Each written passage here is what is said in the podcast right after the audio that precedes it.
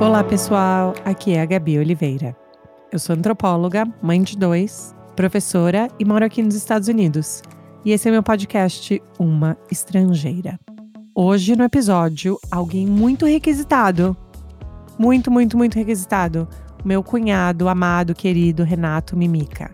Gente, foi tão legal conversar com ele porque a gente passa muito tempo juntos e a gente se dá super bem. E eu adoro conversar com o Renato sobre tudo, sobre política, sobre saúde, educação, economia, tudo. Mas foi legal a gente poder ter esse registro, né? Eu e ele conversando, eu até brinquei, falei, as meninas eventualmente vão escutar isso, suas filhas e o Kiki também que tá chegando. E olha que legal ter isso gravado. E o meu papo com o Renato foi super legal. A gente falou sobre a carreira dele e a gente também falou sobre como funciona o mercado financeiro, como funciona a parte de comunicação que ele está lidando agora na carreira dele. E também no final eu consegui apertar ali um pouco, fazer várias perguntas sobre previsões para o futuro, porque eu adoro as previsões do Renato. Gente, espero que vocês gostem.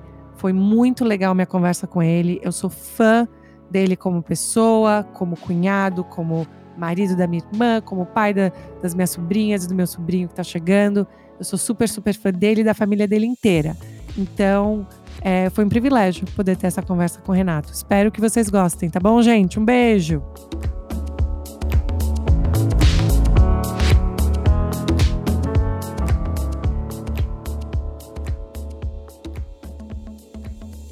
Mas olha, de verdade, eu fico muito feliz que você topou é, essa conversa e não não fica nervoso. Eu que estou super feliz de poder ter a nossa conversa gravada para a eternidade. Obrigado, Gabi. Nossa, mas que pressão, hein? Adicional. Se eu não estava nervoso, agora eu tô. A conversa gravada para a eternidade. Para a eternidade. As meninas, a Luísa, a Olivia e o, e o Kiki vão poder escutar depois. Vão falar: olha, isso que meu pai foi assim. É verdade. Aumentou ainda mais a pressão agora. não posso falar besteira para as crianças. Não, mas de verdade, obrigada por topar. Eu sei que você é mega ultra corrido e a gente vai falar da, do seu trabalho, da sua carreira e tudo isso. Mas eu sempre começo, quando é alguém da família, eu sempre gosto de começar perguntando assim: se você fosse descrever como que é estar na mesa de jantar ou de almoço com meu pai, minha mãe, irmãs, cunhados, tudo junto, como que você descreveria o, o cenário? O que, que significa estar na mesa com é, os Rocha Oliveira? Ah, eu acho primeiro um privilégio, né? Porque vocês são uma família incrível, super unida, divertidíssima. É, sempre a gente dá boas risadas, conta boas histórias. É, a Mica brinca comigo porque é, eu, eu sempre tenho pouca paciência depois que eu acabo de comer, que eu, eu gosto de levantar logo. E a Mica sempre brinca comigo que os jantares da família sempre ficam horas, né? Depois que acaba a sobremesa, acaba o café na mesa. E eu sempre falo, mas por que a gente não pode ir no sofá conversar, só ficar na mesa? E a gente sempre dá risada, mas eu adoro.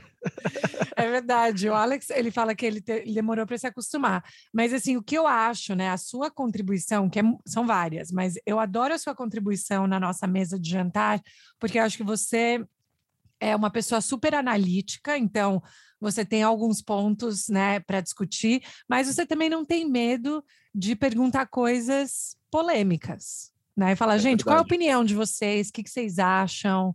Né? E você sempre foi assim crescendo ou é algo que você desenvolveu depois de ficar mais adulto? Eu acho que eu sempre fui assim, Gabi, mas observe que eu sempre pergunto coisas polêmicas, mas eu nunca respondo coisas polêmicas. Exato. eu aprendi a ser sábio nesse sentido. E, sempre, e foi assim na sua casa, crescendo? Como que era a mesa de jantar para vocês, vocês crescendo? Eu acho que também foi assim. Na verdade, eu, eu tenho dois irmãos é, mais velhos que eu, né? Meu irmão é uns é entre 7 e 8 anos mais velho, minha irmã é 5 anos mais velha, então eu sempre fui muito mais de ouvir do que de falar, né? Meus pais, é, minha família, a maior parte da minha família é de médicos, né? Minha mãe, meu pai, é, meu irmão, a minha irmã, assim como eu, fez administração. Então, muitas das conversas dos meus pais, meu irmão, eram relacionadas a temas científicos e de medicina. Então, acho que é por isso também que eu me interesso bastante por ciência e tudo mais. Mas eu sempre fui muito mais de ouvir do que de falar. É isso, isso eu acho impressionante e é ótimo isso com filhas mulheres, hein? Você vai ver isso no futuro que isso vai vai pagar o esforço e o resultado.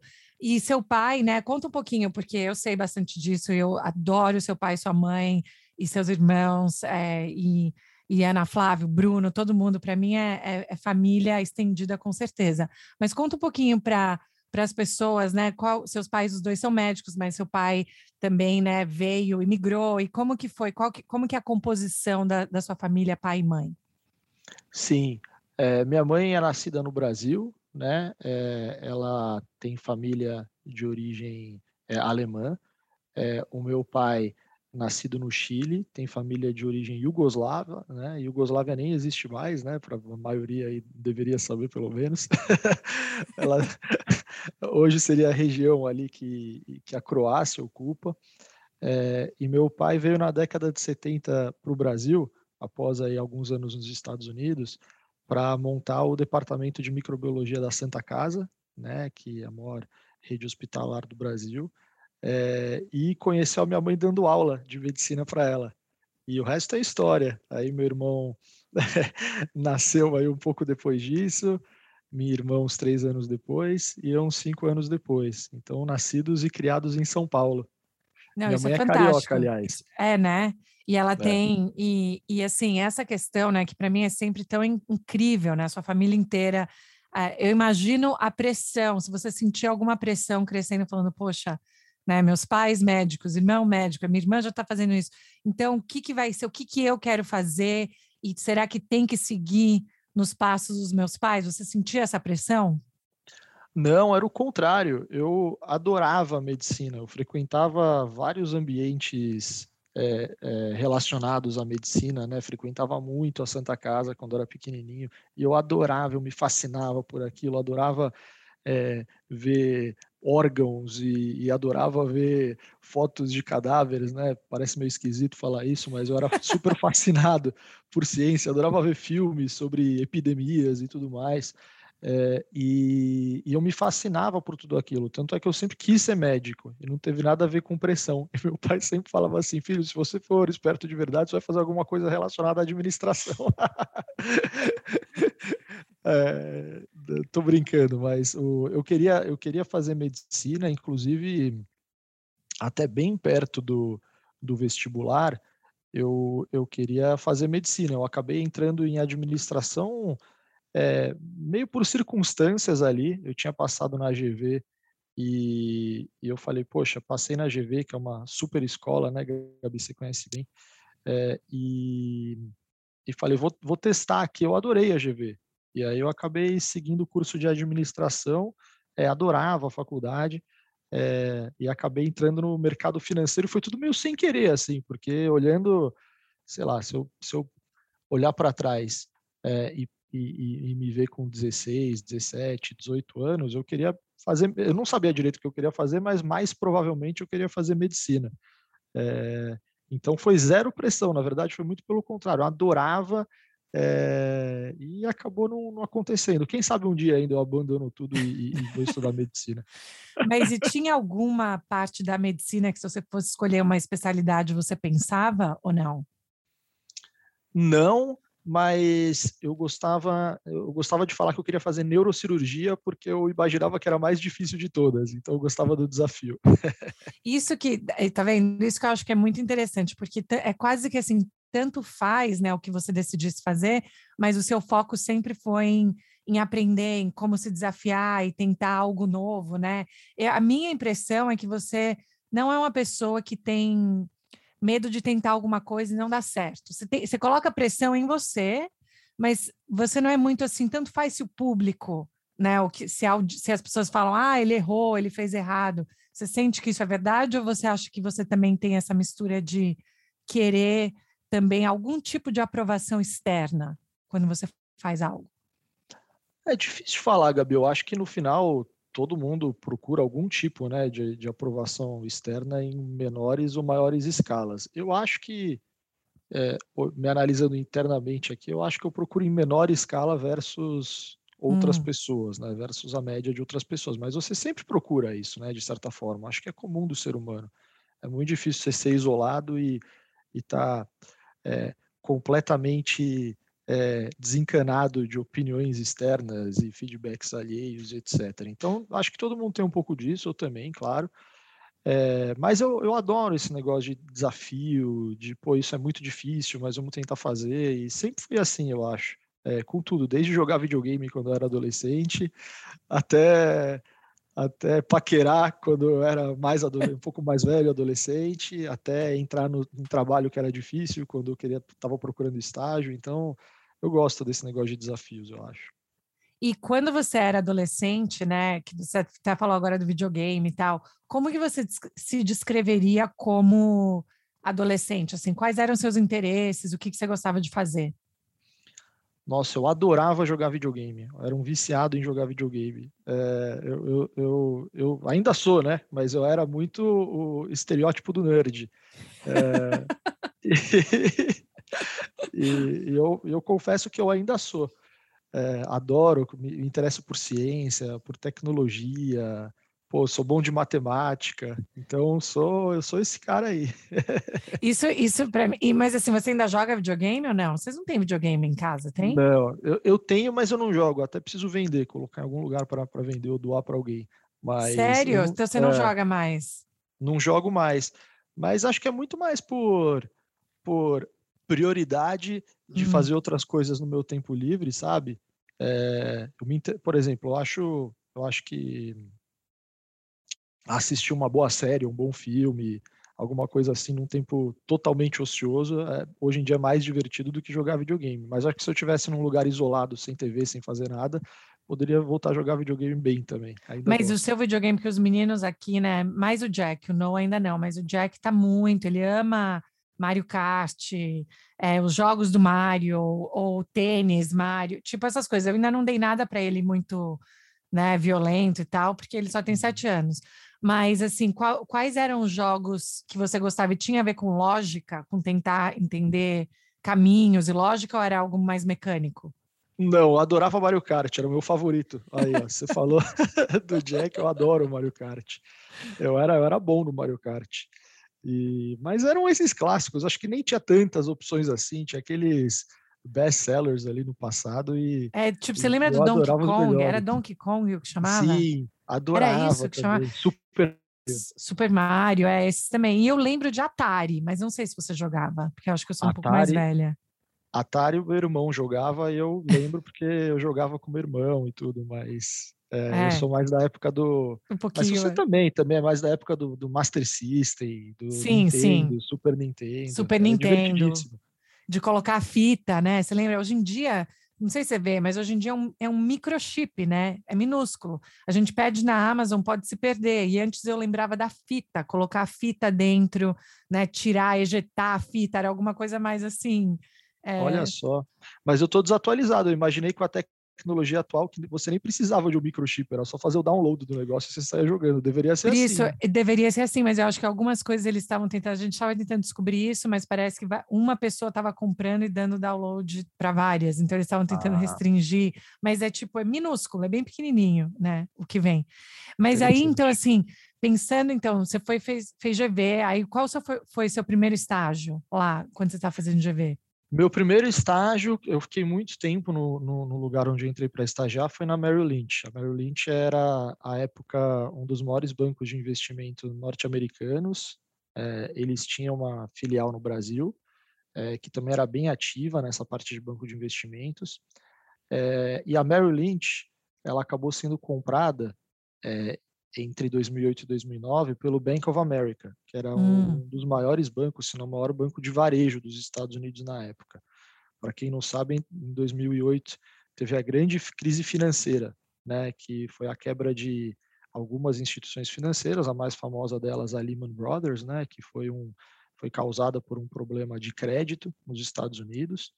É, e, e na época o lugar onde eu trabalhava foi comprado por esse outro lugar, então hoje é, todo mundo conhece por Bank of America, né? Mas eu fiquei lá um bom tempo. Eu, eu inclusive, é, fui morar nos Estados Unidos uma época pela, pela Merrill, né? Na época é, foi, foi bem nessa transição entre Merrill Lynch e Bank of America, um pouquinho depois, na verdade. É, e aí voltei para o Brasil é, em 2011 para trabalhar onde eu estou até hoje, que é no BTG Pactual, que aí é um dos maiores, é o maior banco de investimentos da América Latina, né, do Brasil e da América Latina. Então, quando teve a crise lá em 2008, onde você estava? Eu estava na Merrill Lynch, no Brasil. No Brasil. Isso. E, e aí, porque acho que muitas pessoas, né? Eu acho que eu estava fazendo mestrado e eu lembro que a gente se formou no mestrado em 2009 e não tinha emprego para ninguém. Tava, parece que a gente estava aqui nos Estados Unidos nessa situação. Como que foi para você aquele momento em termos de pensar ah, qual que é o futuro do trabalho que eu quero fazer? Ou não, tem sim recuperação, porque o mercado financeiro sempre se recupera. Você teve algum momento ali naquela crise de pensar, não, não sei se isso aqui é para mim, talvez eu quero procurar outra coisa para fazer? Não, não teve isso, Gabi. Eu estava super empolgado, super engajado no trabalho. É óbvio que foi um período de muita, eh, muita volatilidade, né? muito estresse de várias pessoas. Eu confesso que eu acho que era muito novo ainda para estar tá tão estressado. Então, eu acho que eu, eu, eu, eu, não vi o problema com a, com a gravidade que ele tinha de verdade, ou com as preocupações que pessoas aí né, com mais responsabilidades na vida tinham ao tempo. Eu era muito novo ainda. Então, claro que gerou preocupação, claro que foi um momento muito ruim, né? Porque a gente viu muita gente perdendo emprego na época, não só no mercado financeiro, que foi o epicentro da crise, mas em vários lugares, né? Foi uma crise global muito grande. É, a boa notícia é que houve uma recuperação, pelo menos no Brasil, né? Houve uma recuperação razoavelmente rápida, né? Não foi uma crise que durou muitos anos, foi uma crise que durou alguns meses. Novamente, né? Foram meses muito chatos, porque pô, muita gente com medo de perder o emprego, a gente via muita gente próxima perdendo emprego e tudo mais. É, mas eu, eu, eu entendia que isso era, era do mercado, né? Que entendia muito bem a, eh, a origem da crise, para onde a gente estava indo e tudo. É, mas não, não me fez repensar não no trabalho, nada como isso. Acho que pelo contrário, acho que foi um aprendizado super legal e que, e que no final das contas é, fez com que o Bank of America comprasse a Merrill. Foi uma experiência muito legal também migrar é, desse hum. negócio que era um banco de atacado, menor, é, mais dinâmico, para uma instituição maior, né, é, mais burocrática no bom sentido, né, é, ou, e no mal também muitas vezes, mas, mas foi uma experiência muito legal. E aí, quando que você veio para Nova York? Foi mais ou menos um ano depois disso, seis meses ou um ano depois disso, é, e, e aí era um negócio que eu sempre quis fazer, né? Morar, morar, morar até essa experiência em Nova York, né? Tem vários amigos que que estavam lá e que tiveram essa experiência e tudo, e, e, e, eles falavam assim, nossa, você trabalhar em Wall Street é melhor que fazer um MBA, né? E, e o melhor, você está sendo pago para fazer isso, enquanto o MBA você precisa pagar. Sim, então eu sempre sim. tive isso na cabeça. Era para o currículo, para relacionamento, para aprendizado, era um negócio muito bacana. Hoje em dia talvez seja um pouco menos, porque o trabalho está tão remoto, né? E hum. hoje todo mundo é, se conecta tão facilmente, mas a época ali você está nesse lugar com vários profissionais experientes e tudo era muito bacana. E o mercado financeiro no Brasil, obviamente, já era desenvolvido, mas era muito menos pujante que, que é atualmente, né? Então você está lá no centro de onde tudo acontecia, tudo era um negócio que me encantava muito. Eu sempre falei para os meus chefes à época da América que eu queria ir é, e finalmente consegui. É, o pessoal, acho que eu atazanei tanto que eles falaram, tá bom, vai. E aí. e aí foi um reconhecimento legal, né? Porque também eles não tinham obrigação de me mandar e tudo. Mas. E, e foi muito bacana. Eu me. Eu conheci bastante gente bacana de mercado, me aproximei de, de clientes ali. É, pô, esse negócio no mercado, né? Acho que tão importante quanto é, você saber o que faz bem, né? No meu caso, eu, eu sempre fui analista de, de, ações, né? Tentava adivinhar qual ação ia subir ou qual ação ia cair. É, acho que tão importante quanto isso são os relacionamentos que você cria também, né? Porque o, o mercado financeiro tem muito disso, né? É, quem você conhece, como você faz a ponte e tudo mais, porque isso acaba originando negócios, isso acaba um negócio de, de clientes, né? Como eu sempre trabalhei numa franquia de clientes, é, o cliente é tudo, né? Então você hum. se relacionar bem, conhecer o cliente, conseguir ajudar o cliente é, em várias formas, é, adiciona muito valor. Então acho que esse período meu em Nova York aí entre 2009 e 2011 foi um período muito muito bacana para para evoluir profissionalmente. E para quem não sabe, gente, depois, né, porque a gente se conheceu, você já não morava mais, né, em, não. Nova York. Mas toda vez que a gente estava em Nova York, é, por algum motivo ou outro, o Renato, gente, não por algum motivo ou outro, mas ele conhece todos os restaurantes, conhece todo, conhecia, tipo, tinha um mapa social que eu acho que imagino que estava muito conectado com essa ideia de cliente, de networking, né? Eu imagino que você tinha que ir a muitos jantares ou ir conhecer, fazer coisa. Então, isso, é, você é muito, muito bom nisso também, em tipo, essa parte social com um foco. O que, que você falaria para as pessoas que pensam nisso, né? Assim, como que eu faço esse networking, como que eu conheço pessoas, mas mantenho o profissionalismo nisso, mas também você tem que ter aquela espontaneidade, né? De, de conversas abertas. Qual, qual que é esse equilíbrio de poder ter um bom relacionamento com clientes, você diria? Sim. Gabi, eu diria que primeiro que o, o, eu ia em restaurantes e tudo, a maioria das vezes eu ia mesmo, como a gente fala, na física, né? Eu ia porque eu gostava mesmo, queria experimentar comida nova, bebida nova. Sempre fui meio que. É, é, um foodie, um, de verdade. um explorador, assim, de, de, de, de, restaurantes novos, sempre adorei comer. Então, teve o, o meu é, eu, eu, eu, infelizmente, eu deveria, eu, eu fui muito mais eu mesmo pagando do que levando clientes, né? Mas isso dito, essa, essa sua segunda pergunta, que é como nesse relacionamento com clientes é, equilibrar, né, o lado profissional e pessoal, acho que primeira coisa é não forçar, né? É, acho que cada um tem, primeiro, cada um tem seus próprios limites também, né? Não adianta você ser uma pessoa mais introvertida é, e tudo mais e querer chegar para um cliente e ficar falando da sua vida e querer fazer papo de bar e tudo mais, né? Segundo que o interlocutor também muitas vezes é assim, né? Às vezes a pessoa é mais introvertida também, tá? A fim de falar mesmo de trabalho, se for para falar de vida pessoal e tudo, tem outras outras pessoas melhores para falar. Então acho que todo esse relacionamento, é, a minha dica é ser muito profissional sempre, né? No, no, no, especialmente na construção do relacionamento é, e ajudar a pessoa profissionalmente mesmo, né? É, eu acho que esse é o é, é como você começa construindo uma boa fonte é, profissional, uma boa boas é, pontes profissionais, né? Então, e, e, o resto aí é evolução, né? Aí, pô, você já, já conhece a pessoa profissionalmente tendo ajudado de alguma forma, às vezes eventualmente você, você, acaba conhecendo um outro interesse, acaba falando, ah, pô, você, eu vi que você gosta de filme de esportes, assistiu um filme legal, e começa assim aos poucos, né? Mas eu acho que forçar isso é, é o pior, porque uhum. você pode acabar sendo um verdadeiro mala, né? É, o cara quer falar de, de, coisas profissionais, quer sua ajuda profissional, você liga para o cara falar de um filme. e tipo, ele assim, não é, você não é meu amigo, eu quero, né, para outra coisa e tal. Ele conta Exatamente. com você com isso. E aí, você morando em Nova York, como que foi essa transição de você morava em São Paulo, né? Fazia GV, tinha sua vida, né, em São Paulo, mas aí você vai para Nova York. Não sei se você morava sozinho, se você tinha morava com alguém, mas assim, é, um, é uma vida muito diferente, né? As pessoas acham que é só glamour, mas é, tem, é tudo muito mais caro, né? A gente não tem algumas facilidades que às vezes no Brasil tem.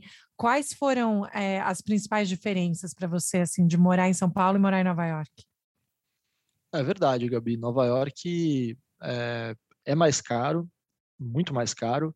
Eu tive uma sorte, talvez, nesse sentido, de estar lá numa época em que, primeiro, o real era muito mais forte, hum. né? Então, era eh, a pequena poupança que eu tinha é, comportava né, gastos maiores versus hoje, por exemplo, né? A gente está falando o real hoje deve estar tá umas três vezes mais desvalorizado do que era a época, né? Hum. A gente está hum. falando de uma época que agora não lembro de cabeça devia ser perto de dois reais por dólar, agora está 5,50, né? Então muda bastante. E tem outro ponto que foi logo depois da crise financeira. Hum. Então, o preço de, de imóveis, o preço das coisas tinha despencado. Então, também tinha acontecido uma deflação. Né? Então, acho que nesse sentido de custo de vida, eu fui na melhor época possível para um brasileiro ir para lá. Né? Era uma das épocas com a nossa moeda mais valorizada e com os preços lá fora é, mais baratos. Então, primeiro que eu acho que teve essa circunstância de sorte aí de, de não passar tanto perrengue como eu passaria, né? É, indo morar hoje lá por conta de, de câmbio, preços em geral e tudo mais. Segundo, que eu, eu morava sozinho e, e, e não, não, tinha, felizmente, ninguém para sustentar além de mim, né, à época. É, então, também é, era, era um pouco mais fácil é, de, de, de, era mais, eu era mais flexível, né, em termos hum. de gastos, de programas e tudo. Então, de certa forma, acho que eu consegui também, como você falou, conhecer restaurantes, fazer vários passeios, etc., muito por conta dessas circunstâncias. Então foi uma época muito divertida, na verdade. Eu trabalhava muito e conhecia muitos lugares novos, viajava muito por ali também. Então foi uma época que era trabalho e diversão, trabalho e diversão, né? E, pouco sono. É, Sim. É, mas acho que nesse começo da carreira ter hum. pouco sono é muito bom, né? Eu, eu no começo da minha carreira na Merrill Lynch eu tinha um chefe nota um milhão, mas que era um chefe que fazia todo mundo trabalhar muito duro. E foi um grande aprendizado, porque eu acho que eu aprendi a trabalhar duro e gostar de trabalhar duro, né, longas horas e focado e tudo, é, com esse chefe. E, e, era assim, né, é, no estágio. Ele falava assim, Mimica, teu resultado dessa empresa, que deve ser umas quatro da manhã, você pode estar aqui quatro e meia? Eu falava, mas eu tenho, eu tenho prova na faculdade às oito. Não, tudo bem, das quatro e meia até às oito dá para você analisar bem o que aconteceu. Eu dava risada, eu gostava. Daí... Mas você ia? Você ia lá, ia, da manhã? Ia, ia, ia. dormia muito pouco. É, era divertido. Mas isso também te treinou para depois ter filho, né? Porque aí dorme pouco de novo, né? Tudo ciclo. Mas a minha piada com Nova York é sempre assim: para morar em Nova York, ou eu sempre pensei, ou você é jovem, ou você é muito rico. É eu acho que normalmente tem que ser um dos dois. Porque se você está no meio, é, né, é complicado. E eu sempre, depois né, de ter filho lá, eu sentia que a gente estava correndo atrás do rabo, sabe? Assim, tentando. É, Total. Fazer coisa, e aí isso estressa muito, mas assim, por isso que eu acho que é super legal essa parte que você falou, que foi muito importante, né, para sua ética de trabalho, conhecer pessoas. Você já falava inglês super bem, ou foi algo que você desenvolveu ainda mais estando em Nova York? Eu já falava, é, eu, eu, sempre me interessei muito por, por filme e tudo, e acho que é, parece até meio esquisito isso, né? Mas eu, eu, eu acabei meio que aprendendo inglês meio naturalmente, assistindo filme. Tipo, Hollywood música, foi sua escola. Essas coisas. Não, e aí fiz aulas de inglês na escola, aí pelo trabalho, né? Eu já tinha que falar bastante inglês é, desde o estágio mesmo, porque a maioria dos nossos clientes eram estrangeiros. E então eu já era um pouco mais treinado assim de qualquer jeito. E óbvio que é, a prática ajuda muito, né? E lá, lá melhorei e tudo. Mas como eu, eu, eu, eu já não, não vou há um tempo para os Estados Unidos com a pandemia, acho que eu não lembro nem como falar mais oi, tudo bem em inglês. não, mas isso que eu quero te perguntar, porque a gente sabe também que é, você teve mudanças importantes né, na, na sua carreira, em termos do que você faz hoje. Então, quando você começou a trabalhar no BTG pós Merrill Lynch, era também como analista? Isso, eu fazia mais ou menos a mesma coisa, em, em, em posições diferentes, mas mais ou menos a mesma coisa, né? Que era ajudar os clientes uh, institucionais, né, que são os, o pessoal que tem fundos de investimentos, né, os outros analistas de fundos de investimento, gestores de fundos de investimento, as pessoas que cuidam da grana né, das outras pessoas, basicamente, a tomar decisões melhores de investimento, né, principalmente é, com quais ações eles deveriam ter ou não ter na carteira.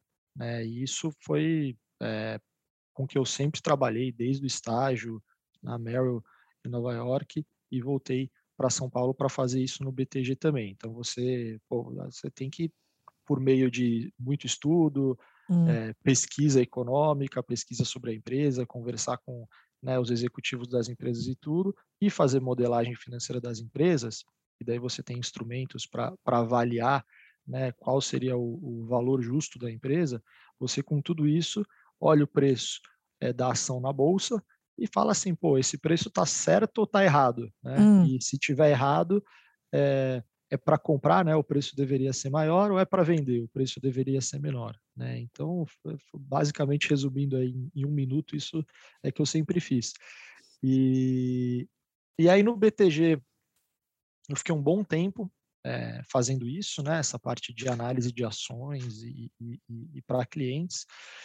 E de uns três anos para cá, eu comecei a, a, a mudar de, de ares. Né? Hum. É, eu acho que uma coisa muito legal do BTG, é, que é o grupo onde eu trabalho, é que hum, você tem é, uma certa horizontalidade, né? não tem um monte de hierarquia, um monte de silos organizacionais, e, e é todo mundo empreendedor lá, então todo mundo trabalha por melhor do, do, do banco, sabe o que está acontecendo em outras áreas, é, você levanta a mão se você estiver mandando bem, você pode ir para uma outra, uma outra área se tiver vaga aberta, né? Então isso é uma coisa muito bacana é, do BTG. E nesse sentido eu acabei me envolvendo com alguns projetos mais relacionados ao investidor é, de varejo, né? Que foi uma hum. coisa que a gente sempre é, foi muito otimista, né? O, o, a gente chama isso do aprofundamento financeiro do brasileiro, né? Assim, é, com tecnologia mais disponível, desintermediação, taxas de juros estruturalmente mais baixas, né, comparadas ao que a gente tinha lá, lá atrás, é, o brasileiro está cada vez mais próximo dos investimentos, né? É, cada vez investindo mais, cada vez mais presente na bolsa, cada vez saindo mais da poupança. E, e com essa visão, o, o BTG começou a olhar muito para os investidores de varejo, né? E não só os investidores é, institucionais ou grandes fortunas, como era o caso do BTG antigamente. Hum. É, e aí, nos últimos cinco, seis anos, a gente fez muitas investidas né, nesse negócio para o investidor de varejo.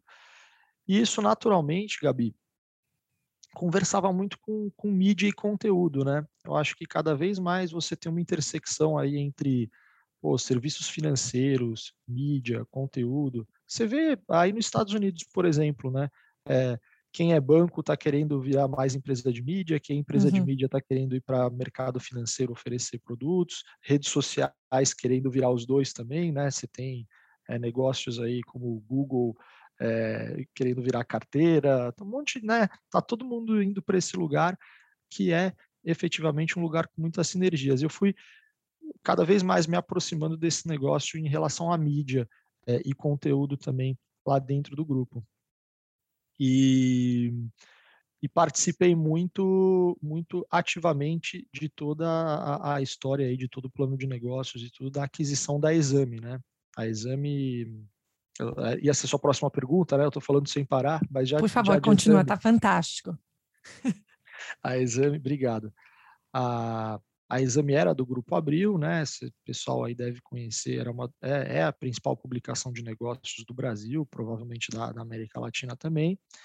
E é, a gente viu na Exame uma oportunidade muito legal, né? De, de revitalizar Exame, digitalizar Exame, começar a vender outros produtos a partir do Exame. Uma coisa é, muito bacana é que quando a gente estava olhando a Exame para potencialmente adquiri-la, é, a gente começou a olhar os dados e tinham 15 a 20 milhões de pessoas que passavam pelo site da Exame todo mês, né? Então, quase 10% do Brasil é, passa pelo Exame todo mês. A gente falou, poxa, olha que, né, que, que ouro que isso é, né? Desde é, de você entender mais o comportamento desses leitores para conseguir, né, maximizar a venda de, de, produtos bacanas que sejam aderentes a eles e mais, desde aumentar ainda mais o alcance com é, novos produtos de conteúdo legais. Então, tem sido muito o que eu tenho feito é, nos últimos dois anos aí, esse trabalho é, à frente da, dessa aquisição e continuo também, obviamente, ajudando em outras frentes no BTG. Então, essa um resumo não tão resumido foi, foi o que eu tenho feito nos últimos 10 anos.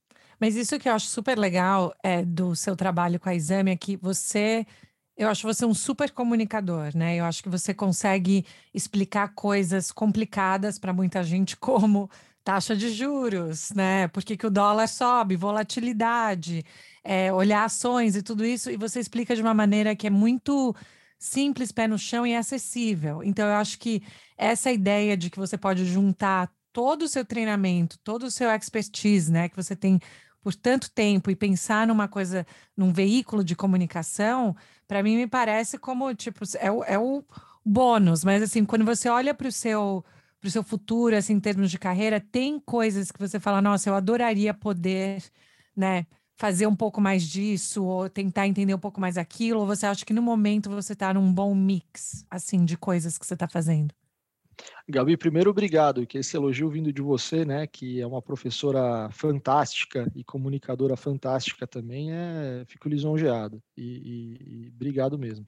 Segundo, é, sobre sua pergunta, eu acho que eu já estou fazendo muita, muita coisa legal com um bom mix aí entre, entre é, mercado financeiro, esse negócio de mídia, é, comunicação. Então, eu já estou com um prato bem cheio, bastante coisa legal para fazer. A gente tem aqui uns projetos bem ambiciosos hum. de crescimento em várias frentes. Eu estou tô, tô muito envolvido com esses projetos bacanas aí para ano que vem é, anos subsequentes. Então, eu já tô, eu já tô meio que falando assim, não, se der certo o que a gente está pensando para fazer 2022, 2023, já é o que eu quero fazer.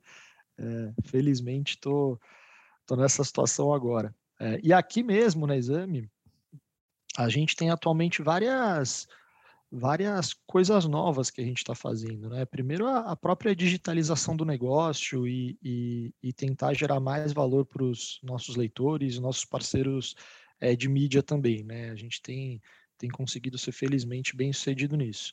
É, a segunda coisa é uma vertical de educação, né? Hum. Que a hum. gente levantou, que é de venda de cursos é, à distância, né? Então a gente tem lançado, por exemplo, MBAs, é, a gente tem lançado cursos preparatórios para certas provas de mercado financeiro, tem lançado cursos relacionados à gestão, cursos relacionados a investimentos, e a gente vê é, nisso é, um potencial incrível, não só em termos de negócios, mas de impacto também né, para a sociedade. acho que é, trazer educação de qualidade é, e acessível para o brasileiro é um negócio que tem um impacto incrível né, para as próximas gerações. E tem uma terceira linha de negócio também, que é uma linha de negócios de investimentos, né, de conteúdo e ferramentas relacionadas a investimentos que a gente está levantando aqui dentro desse negócio também. Então tem é, hum. algumas, várias linhas de negócio diferentes, com planos bem ambiciosos, e, e, tudo se interliga, né? Mercado financeiro, conteúdo, mídia, como eu falei. E é, tem, ah, tem tantas partes ainda de perguntas que eu quero fazer, mas bem rapidamente, existe um mito que se você trabalha, né, se você faz o trabalho que você faz, eu não sei se é mito, tá? Talvez é verdade. Mas se você é, trabalha com, é, com né, sendo analista de ações, em banco de investimento, as pessoas naturalmente falam: nossa, então você é rico, você tem muito dinheiro. Porque se você sabe onde dera. botar dinheiro, se você sabe onde botar dinheiro, quer dizer que está na sua, né, na, na, na sua carteira também.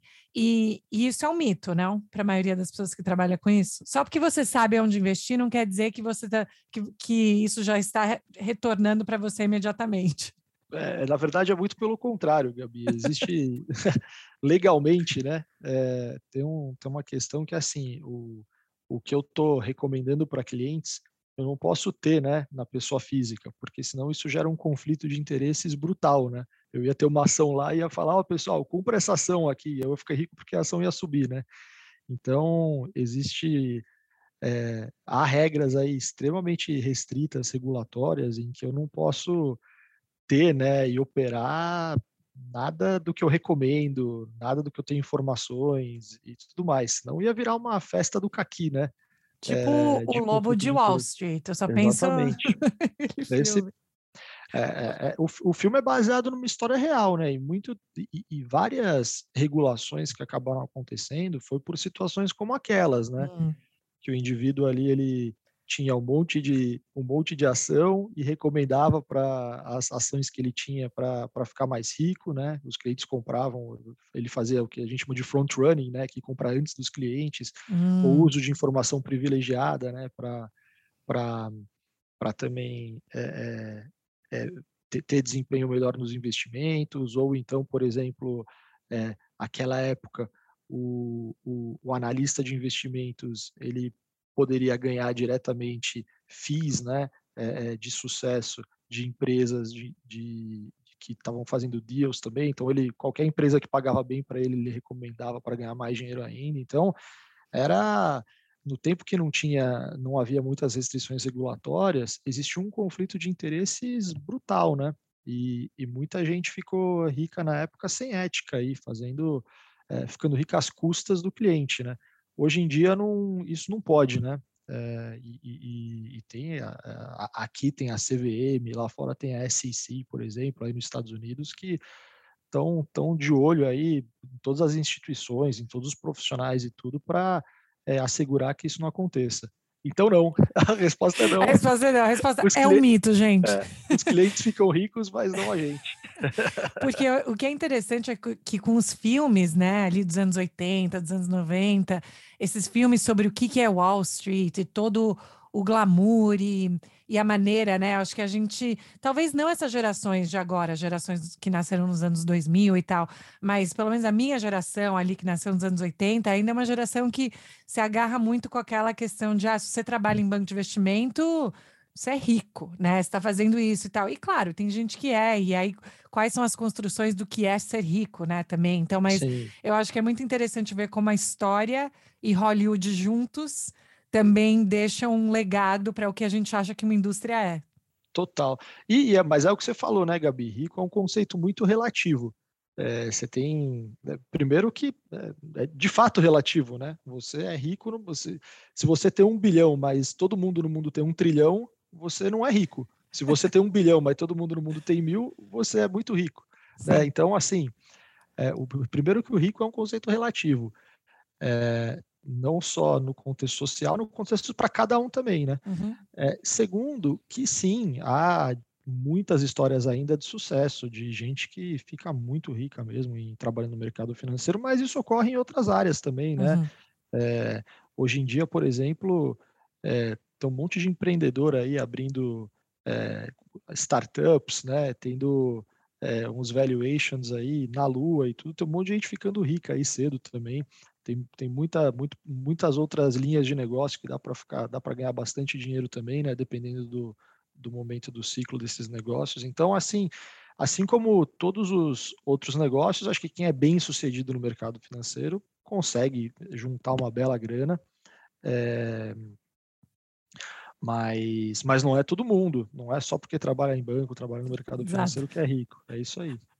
E, e assim, uma das coisas, né, que você também trabalha junto é com o meu pai, com a Mica, no, né, no grupo que vocês têm, com a Margot, com a Misha e com tudo isso. Como que tem sido? Eu sei que o seu papel não é tão, né, você não está necessariamente ali no dia a dia com os dois, então o que eu acho que deve ser melhor, né? Mas como que é essa questão de trabalho em família, essa cooperação em família, como que funciona ao seu ver a dinâmica de vocês? Sim, é, esse é um ponto importante. Eu eu tô como sócio, né, no grupo, eh, mas não como executivo, né, então, de fato, dia a dia eu eu não vivo aquilo, e ainda bem, porque está indo muito bem o negócio. Então, se eu tivesse lá, talvez estivesse indo mal. Não. Não, mas o meu ponto é, eu tô achando maravilhoso até agora, aprendendo muito, tanto com a Mica quanto com o Newton, né, eles são fantásticos, muito complementares né? Assim, é incrível a complementaridade que os dois têm, né? E isso é, é um dos fatores pelos quais eu tô tão é, otimista e, e, e, ambicioso com, com, esse, com essa nova companhia. É, e tem sido maravilhoso. Eu gostaria de, de até me envolver mais, né? Mas uhum. eu não consigo é, por conta do, das minhas tarefas aqui do dia a dia, no, no BTG, na exame e tudo mais. Mas tem sido fantástico, eu tenho aprendido muito.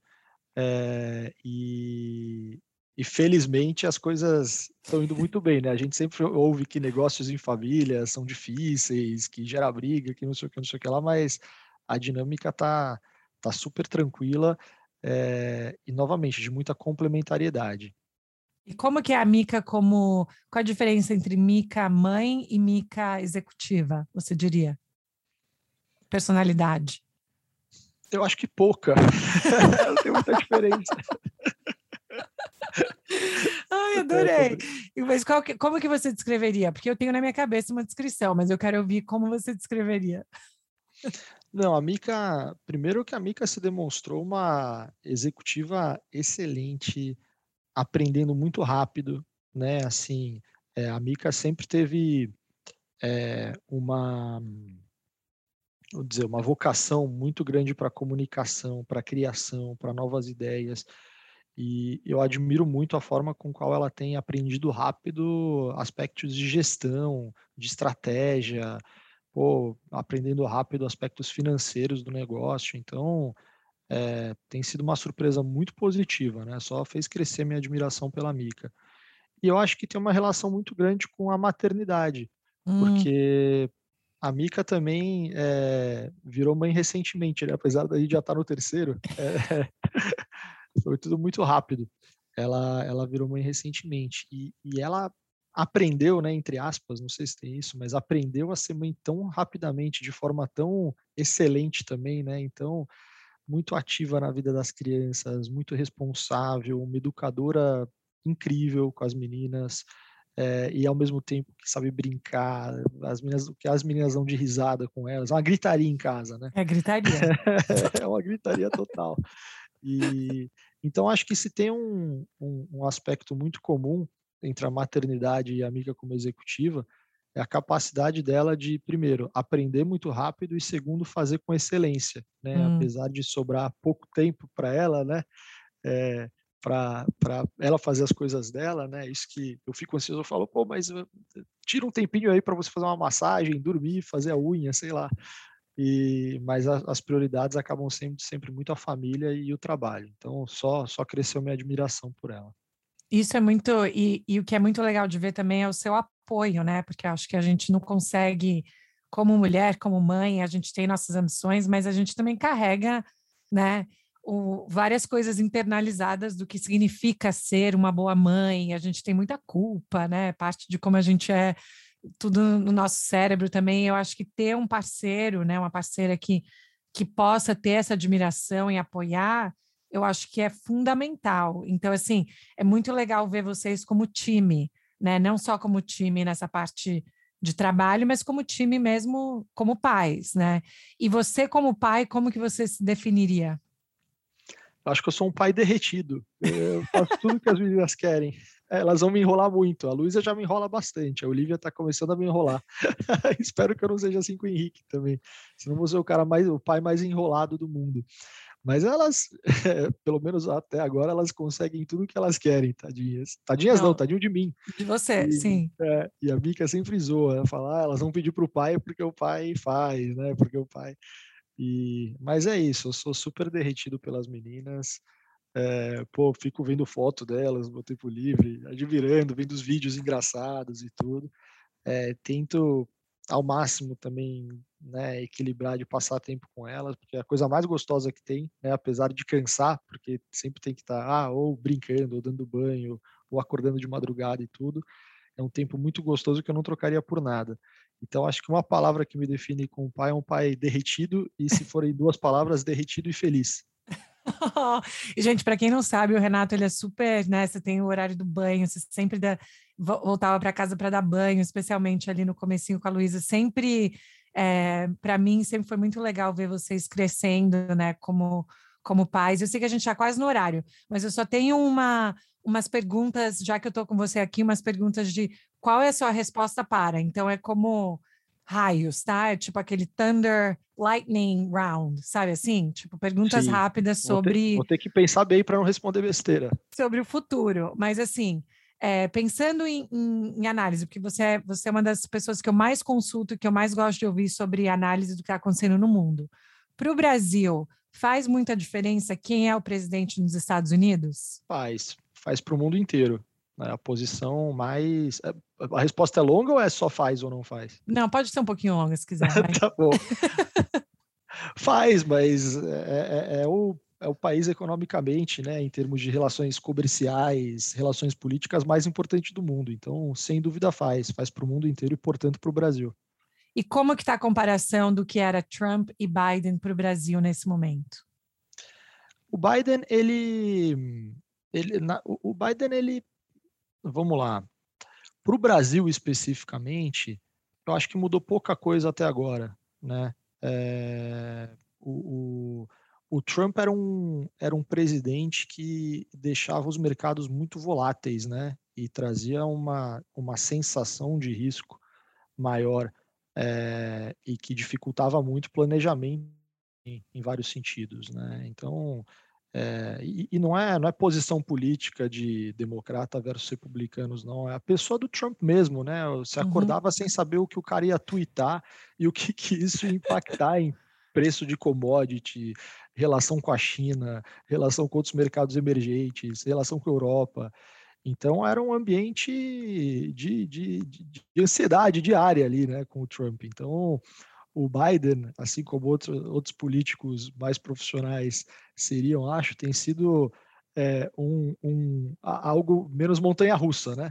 Uhum. Eu acho que isso ajuda o ambiente é, de negócios no mundo. Mas, Gabi, é, a comparação entre os dois mandatos para o mundo vai ser uma comparação sempre muito difícil, sabe? Porque foram momentos muito difíceis também, né? O, o Biden está pegando um, um, Estados Unidos aí num, num, né, durante barra pós-pandemia, é, num cenário diferente em termos de preços de commodity, cenário diferente de juros globais, é, cenário talvez um pouco mais complicado de relações internacionais versus quando Trump entrou, né? É, parte disso foi, foi o Trump que causou, né, cenário um pouco mais conturbado de relações internacionais, mas parte disso é uma tendência secular. Eu acho que relações internacionais, por exemplo, entre Estados Unidos e China, vai ser um tema que veio para ficar durante um bom tempo, né? Isso é, independe um pouco é, do presidente em uhum. exercício. Claro que um, um, indivíduo como o Trump pode piorar um pouco a situação, né? É, agravar um pouco as tensões, como de fato aconteceu, vice-versa no caso do Biden, mas esse é um problema de relações internacionais que veio para ficar durante um tempo, né? Essa, essa nova disputa entre, entre Estados Unidos e China, né? E, e tudo que está acontecendo na Ásia também, né? Que é, a gente não, é, a gente talvez não, não deu uma devida importância porque tem pouca chance de dar alguma grande besteira aí no curto ou no médio prazo, mas relações China-Taiwan, China-Hong Kong, são problemas que podem acarretar em eventos graves aí, né, no médio e longo prazo. Acho que é pouca probabilidade de acontecer alguma coisa mais séria aí, advinda desses problemas, mas se acontecer, teriam proporções é, incrivelmente grandes, né? Então, acho que essa questão de relações internacionais é algo a, a monitorar, e você entende muito mais disso do que eu. Não, mas isso para mim, essa questão da China, né, é uma questão que talvez seja essa nova versão da Guerra Fria, né, que a gente vê nesse, nessa era, essa, essa disputa. E algumas semanas atrás, né, teve algo, semana passada, nem me lembro mais, mas que aconteceu na China mesmo, no mercado financeiro deles, que deu uma Sim. chacoalhada, foi algo, é, você olha para aquele momento, ou talvez explica para as pessoas o que, que aconteceu e o que, que isso pode significar a longo prazo. Sim, o que aconteceu na China na semana passada especificamente foi o evento da Evergrande, né? É uma das maiores empresas do setor é, imobiliário da China que avisou que não ia conseguir pagar os credores, né? Que efetivamente ia, ia né, quebrar de fato e, e causar uma preocupação muito grande o que isso poderia fazer com o setor imobiliário na China, na China e potencialmente causar uma crise maior, né, uma crise de crédito na China. É, e, mas não foi só o evento da Evergrande né, que, que tem assustado os investidores ali na China. Um pouquinho antes disso, até é, o governo chinês já estava tomando algumas medidas regulatórias que estavam assustando investidores. Né? Então, algo é, por exemplo, né, proibir algumas certas empresas do setor de educação de cobrar por educação. Né, e você, o governo basicamente dizimou um setor de educação hum. privada da China. Algumas regulações que afetavam fortemente a habilidade de Alibaba, por exemplo, fazer negócios, é, e, e, empresas coligadas ao grupo. Também derrubou ações de tecnologia na China. Então, o governo é, tem tido uma postura regulatória é, menos amistosa aos investidores recentemente, e uhum. até antes disso, né, já havia uma preocupação com desaceleração econômica da China. A China ela foi um dos países no mundo que menos teve estímulos monetários e fiscais para sair da crise do Covid, até porque eles conseguiram conter bastante o Covid, né? É, uhum. No começo. Então, foi o primeiro país a sair da crise. Então, não estimulou tanto a economia, pelo contrário, eles até apertaram um pouco a economia, né? Para não gerar tanta inflação e, e tantos problemas. Isso fez com que a China desacelerasse. Isso, somado à questão regulatória, somado a essa quebra, né, esse evento aí é, da Evergrande, né, que foi causada também de certa forma, por regulações da China, porque a China, isso é uma longa história, a gente pode falar depois, mas a China é, introduziu um teto de preços também para imóveis ali, para não subir tanto os preços dos imóveis, né? Acabou é, sendo muito prejudicial ao setor imobiliário. Então, tudo isso somado fez com que a China fosse um lugar agora de preocupação global, né, do ponto hum. de vista econômico.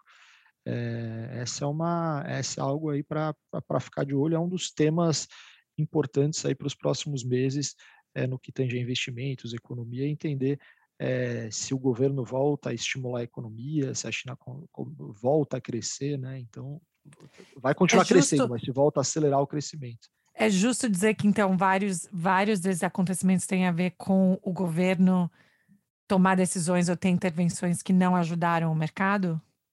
Sim, Sim, ah. vários desses acontecimentos têm, né? Então, o governo mais intervencionista acabou e, e, e, e menos pró-crescimento do que era antes, é, hum. Causou várias coisas que a gente está vendo agora. Tá, última pergunta, tá? Porque eu sei que você tem que ir. Eu já estou aqui no horário. Pô, tá última um pergunta.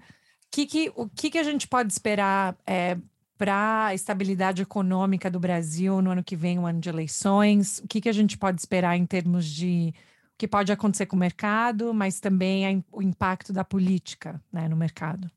Sim. Gabi, a gente, de certa forma, já está vendo uma certa antecipação das eleições nos tempos e movimentos, né, no mercado e tudo mais. Acho que a grande preocupação hoje do Brasil é relacionada à situação fiscal, né? É, Estou falando da preocupação econômica, né? É relacionada à situação fiscal do Brasil. É, o Brasil, acho que isso a, a, maioria hoje já sabe, felizmente, mas o Brasil se endividou muito, né, na última década, é, nos últimos 15 anos. E, e, tem uma dificuldade agora fiscal, né? Assim, o Brasil está com endividamento comparado ao PIB, por exemplo, bem superior a outros mercados emergentes. Então, é, é, uma coisa que os investidores querem é ter confiança de que as contas públicas no Brasil vão bem, né? Então, muito do que a gente vê de bolsa subindo e caindo, taxa de juros subindo e caindo, etc., tem a ver com essas preocupações fiscais do Brasil, né? É, e o ano eleitoral é um ano muito complicado, porque, é, primeiro, historicamente tem essa volatilidade de quem vai ganhar, quem vai perder, o que, que vão fazer em relação à, à economia, em relação a vários outros tópicos importantes, mas com essa nossa fragilidade fiscal, é, e, e, eleição, naturalmente, né, é, os candidatos acabam tendo discursos e hum. atuações hum. mais populistas, né, que envolvem geralmente mais gasto público, tem uma preocupação adicional na trajetória fiscal do Brasil. Acho que a boa notícia, Gabriel, é o seguinte: com essa polarização toda, né, que a gente vê de esquerda, direita e etc., é, todo mundo acho que tem uma boa conclusão de vai ganhar e vai ser bem sucedido como político quem for mais ao centro, né? É, e, e, a boa notícia, acho que todo mundo sabe disso, todo mundo sabe também, né, com todos os processos de impeachment que a gente passou historicamente, toda essa instabilidade que a gente teve no Brasil, todo mundo sabe que é, um ambiente calmo, político e econômico é essencial para o cara ficar lá no poder, né, ou para a pessoa ficar lá no poder, e, e a sociedade está cada vez mais engajada nesses temas, né? A gente fala hoje em dia um monte de coisa de situação fiscal, teto de gastos. Há 5, 10 anos ninguém falava dessas coisas, né? hum. né? É, então acho que a discussão da sociedade está muito mais rica também. Então eu sou um otimista. Ano que vem é um processo de eleições que sempre tem muita volatilidade. O pessoal sempre, né, procura reduzir a exposição a risco é, nesse cenário. É um cenário de, de crescimento econômico que está sendo revisado para baixo por conta da inflação né, que a gente está vivendo e, e, e, alta de juros e toda essa situação global que eu acabei de descrever. A gente pode até fazer um outro podcast para falar sobre isso. Exatamente, eu já estou pensando nisso, uma análise disso. Fantástico, boa ideia. Mas é isso, eu acho que no, no, no, final das contas, apesar da volatilidade, a gente vai ter alguém que esteja aí mais ao centro, seja de que lado é, é, tiver primeiro, né, mas alguém que esteja mais focado ali no, no, no centro do espectro político é, brasileiro e com responsabilidade aí fiscal, econômica, vai ter que fazer a coisa certa, senão né, vai virar um caos e a pessoa vai ser tirada do poder. Né? Então acho que é isso, isso é a boa notícia.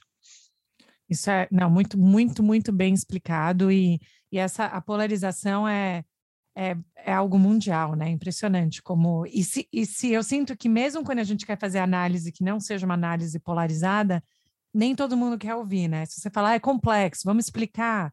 Não, às vezes as pessoas querem se agarrar a né, uma frase de efeito, algo assim, não, é isso ou é aquilo. Eu acho que esse é. trabalho de educação, por isso que é tão legal escutar o projeto também da Exame, o, né, tudo que vocês estão fazendo também tem a ver com essa ideia de pensar numa curadoria de informação que faça sentido para que as pessoas se aproximem mais e tenham mais empoderamento em poder ter opinião e falar sobre coisas que interessam para elas, né? Sim, mas esse negócio, Gabi, é, você vê no mundo, né? A gente teve essa, essa dinâmica muito de polarização nas eleições anteriores, mas você vê que tem talvez, né, a gente está começando a observar uma mudança aí também no comportamento do eleitor globalmente, que está procurando essa turma mais de centro, né? O próprio hum. Biden aí, eu acho que foi um exemplo disso, Sim, né? total. O cara é um político tradicional que todo mundo conhecia, um cara experiente, mais centrado ali, não é, não é muito direita nem muito esquerda. E acho que o pessoal também, né, tá, tá, tá chegando naquele ponto. Não quero mais, né? Essa não quero, não quero me preocupar um com, com o que o presidente está falando. É isso. Não quero esquecer então, que ele existe. Acho que isso é um fenômeno que você começa a observar em outros lugares também, né? Não só nos Estados Unidos, próprias eleições alemãs aí recentemente. Então, é, enfim, eu sou, sou otimista. Você é otimista mesmo, aquariano, otimista, que focado em um aprendizado incrível. Super, super obrigada por ter passado essa hora aqui comigo. Fico muito feliz. E vamos fazer um capítulo onde a gente fala, foca totalmente essa análise global e você explica tudo isso porque eu acho fantástico. Mas também tem que. Você está dando aula, né? Agora, como que é? Não, vocês não têm o pacote de. Do, não é o MBA que eu vi vocês falando. É, a gente aqui na, na exame tem alguns negócios de MBA, Uhum. É, outro, é, o que você deve estar pensando que outro dia, eu, acho que foi anteontem, se eu não me engano, agora. É, eu vi a Mica falando. Uma, é, você eu dei falando. Uma, uma pequena aula aí no nosso curso de MBA. Mas de, longe de ter aspiração como professor, Gabi. Não, não ah, mas olha só, nem fala nisso. Ó. Vamos ver se você vem para cá. Quando der para viajar, você vem para cá e fala em uma das minhas aulas. Vai ser olha, demais. Que eu só vou fazer, eu vou pagar para conseguir ter no meu currículo isso. De, de aula em Harvard. Exatamente, adorei. Não, mas super obrigada. Ai, dá Obrigado, muitos beijos Gabi. nas meninas para mim. Tô com muitas saudades e tomara que a gente consiga se ver logo. Eu sim. Obrigado, viu, Gabi? Obrigado pelo convite, lisonjeado em participar e parabéns aí pela trajetória. Obrigada, Rê. Beijo. Beijo. Tchau, tchau.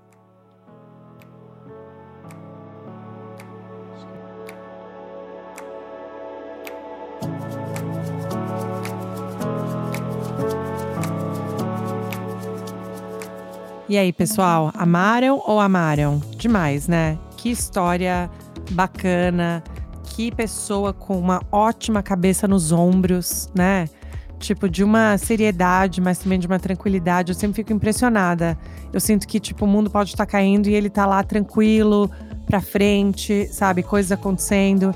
Então, para mim, foi outra lição é, de vida aqui escutar é, a trajetória do Renato. E como sempre, vão lá no nosso Instagram, Estrangeira Podcast, ou mandem e-mail pra gente no estrangeirapodcast.gmail.com. E a gente se vê por aqui na semana que vem. Se cuidem, gente. Um beijo.